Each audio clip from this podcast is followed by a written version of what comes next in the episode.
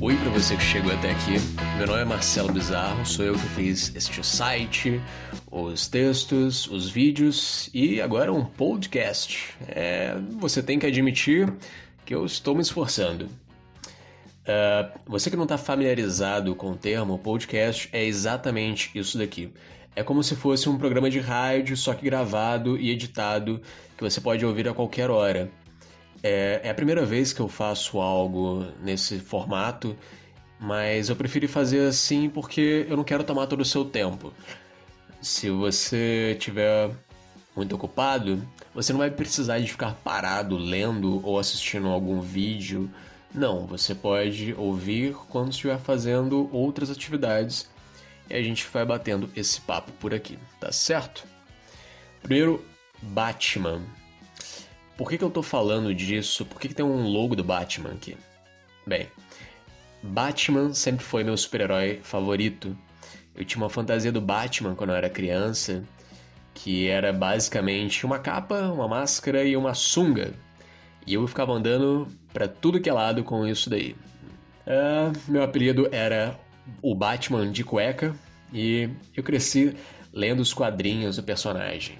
Minha história favorita é a Piada Mortal, e eu ainda quero ter uma com o autógrafo original do Alan Moore. Mas a jornada do herói não é sobre o Batman. Esse termo é usado na criação de histórias para livros e filmes de todos os gêneros.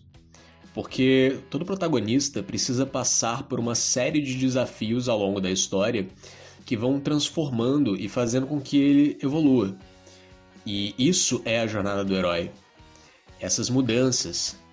E, e, é algo que todos nós passamos, porque somos todos protagonistas das nossas próprias histórias. Então, eu vou te contar um pouquinho da minha jornada e eu espero que assim você consiga taçar meu fit cultural e assim decidir se eu estou apto ou não para fazer parte da sua empresa.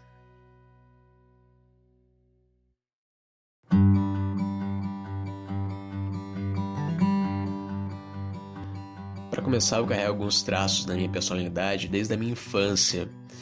E uma das coisas é ser questionador.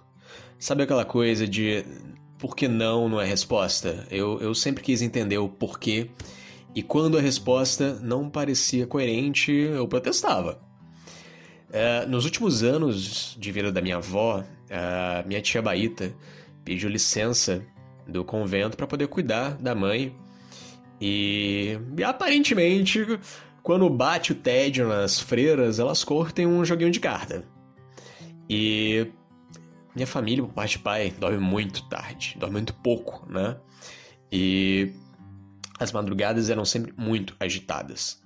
Minha tia Baíta me ensinava vários jogos de carta e às vezes, para poder montar time, ela me chamava para jogar junto. E Naquele período, eu estudava num colégio católico. E em um belo dia, a Madre Superiora me chamou para ter uma conversa. Como era de praxe, a minha professora foi junto e lá estávamos nós na sala da diretora. Eu era muito novinho e quem me conta essa história é a professora que estava lá comigo. A madre disse que eu estava promovendo a jogatina no colégio, porque na hora do recreio eu levava o baralho para jogar com os meus amigos e aquilo não era permitido. A minha professora falou que eu só fazia aquilo na hora do intervalo, mas ela disse que mesmo assim não era certo. E nesse momento eu cruzei os braços, levantei da cadeira, fui até a madre e disse: Cara de pau, cara de pau, madre. Vocês ficam lá toda noite em casa jogando baralho e eu não posso jogar com os meus amigos? Não vou mais jogar baralho com vocês. E a minha professora conta que, que ela tinha uma fama de muito durona, mas que naquela hora ali eu desmontei ela completamente e, e de novo, eu era muito novo, eu não lembro direito dessa história, mas a minha professora faz questão de lembrar sempre que me encontra até hoje. Outra coisa que eu carrego bastante é uma certa habilidade de mediar conflitos. É, minha turma foi basicamente a mesma desde o ensino fundamental até o ensino médio, né? até o final do ensino médio. E durante todo esse período, eu quase sempre fui o representante de turma. E o motivo é porque a turma sempre teve vários grupinhos e eu era uma das poucas pessoas que me dava bem com todo mundo. E teve um ano que no dia da votação para representante eu não fui porque eu tive que ir no médico. E aí quando eu cheguei depois do intervalo, o pessoal disse que eu fui eleito como representante e eu nem queria, porque era muito chato ser representante de turma. Você tinha uma série de atividades extras que tinha que comparecer, mas fazer o quê? A outra coisa que eu trago comigo uh, é a vontade de aprender. Eu, eu sou muito questionador, né? Eu, eu questionava muito e aprendia muitas coisas. E fui uma das crianças mais novas da minha cidade a aprender a nadar. Né? O clube só aceitava até a partir de tal idade para poder começar a fazer as aulas de natação. Mas eu vi o pessoal nadando e me jogava na piscina para nadar também. Então, para que eu não acabasse morrendo afogado, eles abriram uma exceção. Eu aprendi a tocar guitarra também muito cedo, com 9 anos. E eu aprendi a pintar quadros também bem cedo. E cheguei a fazer até uma exposição na minha cidade. Participei de várias Olimpíadas de Matemática. O melhor notebook que eu já tive foi, sem dúvida, o notebook do Estado. Quem é do Rio de Janeiro sabe do que é isso. Cara, durou uns seis anos aquele computador. Hoje em dia, nada dura mais do que dois anos. A infância foi muito gostosa, mas a infância não dura para sempre e eu tive que crescer.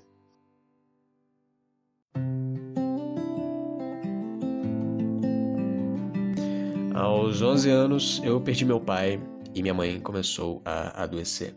Foi um período muito difícil na minha família Alguns anos depois eu comecei a fazer curso de AutoCAD e projetei duas casas e um terreno que nós tínhamos e minha mãe resolveu começar a construção delas. Ela fez uma série de empréstimos e começou a construir. Mas aos 14 anos ela foi internada e eu fiquei sozinho. Eu tive um monte de dinheiro que não dava para devolver e eu assumi a construção das casas. Foi bem difícil mesmo. Os pedreiros não respeitavam e quando eu ia comprar material, os vendedores tentavam empurrar sempre tudo do mais caro. Foi realmente complicado, mas eu fui aprendendo. Minha mãe levou alguns anos para se recuperar e eu tive que morar sozinho durante esse período de readaptação. E, e, e, tudo era muito novo para mim, cara. Era muita responsabilidade. Eu tinha muito mais responsabilidade do que as outras crianças da minha idade. E eu tive que fazer acompanhamento psicológico durante toda essa fase para me ajudar a entender e absorver melhor a situação. Eu tive que amadurecer muito rápido e eu acho que aquela fase foi a a força motriz mais importante que, que me moldou e que me fez ser quem eu sou hoje. Foi tudo graças àquela fase. Eu assumi uma responsabilidade que eu não queria, mas eu tive. Minha mãe se recuperou depois de alguns anos, mas agora já era hora de sair de Porciúncula. Eu terminei o ensino médio e me mudei de cidade. Sem conhecer ninguém, eu fui para Campos dos Goitacazes, aluguei um apartamento e comecei a estudar é, técnico em edificações no IF. E logo na segunda semana de curso eu consegui um, um estágio. E se você perguntar para os meus chefes daquela época se vale a pena ou não me contratar, a resposta deles com certeza seria não. Talvez eles podiam até dizer sim, porque eles eram muito legais. Mas eu era horrível, eu era muito horrível mesmo.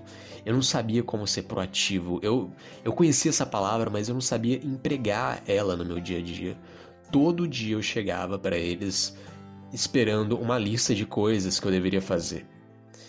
Eu, eu não propunha nada, eu apenas esperava que aquilo que eles podiam me passar. Mas nem sempre eles tinham coisa para me passar e eu ficava meio que parado na minha mesa. E aquele Marcelo, meu Deus, aquele Marcelo tinha muito a coisa para aprender sobre trabalho ainda. Eu fiquei seis meses lá e pedi para sair. Queria ter mais experiência em outras empresas e fui pegar meu novo estágio. Quando eu fui dar entrada na papelada no IFE, eu descobri que eu não podia. Era apenas um estágio por curso. E a minha solução foi começar a fazer outros cursos. E assim fiz quatro cursos técnicos, sempre estagiando e trabalhando. Uma hora depois de tantos cursos técnicos, eu resolvi começar a fazer faculdade. Eu passei para uma federal mas logo eu iria perder a pensão que recebia do meu pai. E eu não teria mais como me manter se eu estivesse estudando em período integral. Comecei a fazer a faculdade particular para poder ter tempo de trabalhar. Como eu trabalhava em obras, eu precisava constantemente me mudar de cidade e eu fui pegando transferência das faculdades que eu estudei também. Bem, o tempo foi passando e em 2015 eu trabalhei em duas empresas que me fizeram acreditar no quanto que eu era capaz. No primeiro semestre eu comecei a trabalhar na Futura Engenharia, onde Eduardo Pedra, que é um que era o proprietário da empresa, que é o proprietário da empresa até hoje, né? Ele me chamou para conversar a respeito de algumas concorrências públicas que eles haviam ganhado em uma cidade a uns 150 quilômetros mais ou menos dali. Ele me perguntou se eu conseguia tocar aquelas obras e na hora eu falei que eu não sabia, eu precisava de estudar um pouco mais e entender o que, que era aquele mercado que eu estava entrando. E eu peguei as planilhas de custo, fui para casa e depois do almoço voltei pronto para começar. Né? Conversamos o resto da tarde sobre como seria feito a estratégia ali para a gente poder conseguir avançar com as obras. E na madrugada do dia seguinte, lá estava eu viajando para Maricá. Foi realmente muito desafiador, cara. Foram duas dessas obras aconteciam dentro de favelas e eu precisei pedir permissão aos líderes comunitários, se é que você me entende, que para que a gente pudesse construir ali sem que fôssemos roubados ou mesmo mortos. E além disso, eu precisava de contratar mão de obra, montar uma base e conseguir crédito para que as empresas pudessem me vender material. Foi muito complicado, mas depois de um mês, mais ou menos, tudo ocorreu tão bem, eu consegui fazer isso tão direitinho que eu pude assumir uma outra obra em Campos dos Goitacazes. No final daquele semestre, as obras já estavam acabando e, sem previsão de novas obras, eu tive que procurar um novo emprego. Uh, no segundo semestre, uh, foi no segundo semestre ainda de 2015, eu comecei a trabalhar em um contrato da Petrobras em Macaé. Meu e eu me tornei fiscal de contratos milionários, cara. Centenas de pessoas locadas, maquinário, equipamento grande. Eu nunca tive tanta responsabilidade nas minhas mãos. Meu telefone tocava toda hora com alguém precisando de alguma coisa. Cara, Natal, Réveillon, Carnaval. Eu, eu, nunca, eu nunca tinha me sentido tão útil em todo a minha vida. Era, era muito, muito, muita responsabilidade, sabe? Mas meu contrato era por tempo limitado e, e ao final do primeiro contrato eu fui alocado para um segundo e ao final do segundo eu resolvi não aceitar, pois eu estava querendo fazer parte de uma empresa. eu estava realmente cansado de ser um prestador de serviço. Eu queria fazer parte de um time e não aceitar aquele emprego ali foi a pior decisão profissional que eu já tomei na minha vida. Eu subestimei a crise. 4 milhões de desempregados? Né? Para mim não é problema, porque eu sou bonzão e logo logo eu vou estar empregado. Era o que eu pensava, mas os meses foram passando minhas economias diminuindo cada vez mais. E eu tive que pegar menos matéria na faculdade porque eu precisava economizar. Os nãos continuavam chegando e o medo aumentando. É... Foi então que eu consegui um sim para uma vaga júnior em Curitiba, o, o, outro lado do Brasil. E, e eu fui era uma startup, mas a projeção de crescimento deles não foi atingida. Eu sabia que com o valor que eu estava recebendo ali, eu não iria conseguir me manter e pagar a faculdade. Então eu tive que buscar um outro emprego e voltei a trabalhar com obras. Quando as obras acabaram, eu tive que trancar a faculdade. E após mais alguns nãos, minhas economias já estavam zerando. Depois de quase 13 anos, eu tive que voltar para casa da minha mãe. Foi a maior queda que eu já tive. Acho que eu não consigo comparar nada a esse momento. Os heróis, durante suas jornadas, eles enfrentam alguns desafios, mas o maior deles é sempre o momento em que eles caem. Eles se sentem fracos, completamente derrotados e era assim que eu estava me sentindo. Um fracasso completo. Eu passei uns dois meses ali naquela cidade sem falar com ninguém. Mas lembra daquele clube que eu aprendi a nadar? Durante Nesses dois meses eu só saía de casa para ir lá fazer uma sauna e voltar, sem falar com ninguém. E lembra da minha turma de escola que crescemos juntos? Um belo dia, fui lá fazer minha sauninha e um dos meus amigos de escola tava lá. Zinho. Ele veio puxando assunto e eu, sem querer ser grosso, eu fui dando corda. Ele começou a me perguntar como eu estava, o que eu tinha feito. Eu fui dando aquelas respostas meio mornas, sem querer passar muito do que eu estava vivendo ali. E ele me contou que ele falava para todo mundo da minha história. Do carinha que saiu de Porciúncula e que morou em várias partes do Brasil, trabalhou em várias empresas.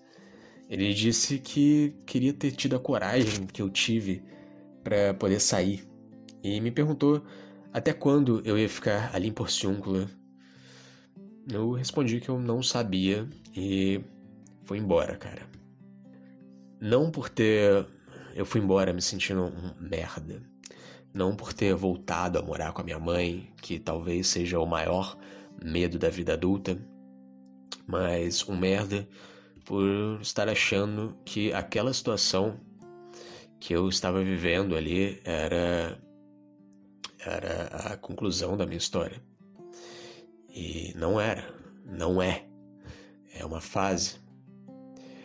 Na, na fase de criação de um personagem, a jornada do herói tem o que chamamos de abismo que é quando ele cai. É a maior queda que ele tem. E sabe como é que é chamado a fase seguinte? O retorno. Acho que deve estar passando um bocado de filme na sua cabeça que tem o retorno. Mas o retorno é quando ele vence o abismo e volta mais forte do que nunca, porque para poder vencer aquele desafio, ele teve que se preparar mais do que jamais conseguiu. E estar sem trabalhar, cara, é horrível. Mas está sendo uma oportunidade que eu tenho para estudar e me tornar mais forte. Eu estou fazendo vários cursos extras e logo logo algumas novas certificações estão vindo por aí. Eu estou buscando o retorno e espero conseguir em breve. E sabe aquela cidadezinha que eu nasci, que é onde eu tô agora? Durante todo o período que eu tive fora, o Jornal da Cidade publicou algumas matérias sobre mim, como um dos porciunculenses que a cidade sente orgulho e eu quero dar a, a eles, cara, a continuação dessa história. Tá longe de um fim. E eu quero dar um retorno digno de um bom roteiro. Eu acho que agora você já tem base o suficiente para traçar o meu perfil cultural, meu fit cultural. E, e é isso. Caso queira entrar em contato, eu teria o maior prazer em te receber. O meu e-mail é marcelobizarro.eng de engenharia, né? marcelobizarro.eng arroba gmail.com e caso saiba de alguma vaguinha, cara, conta pra mim. Abraço e muito obrigado por ter me ouvido até aqui. Eu sou Marcelo Bizarro e essa é a minha jornada de herói.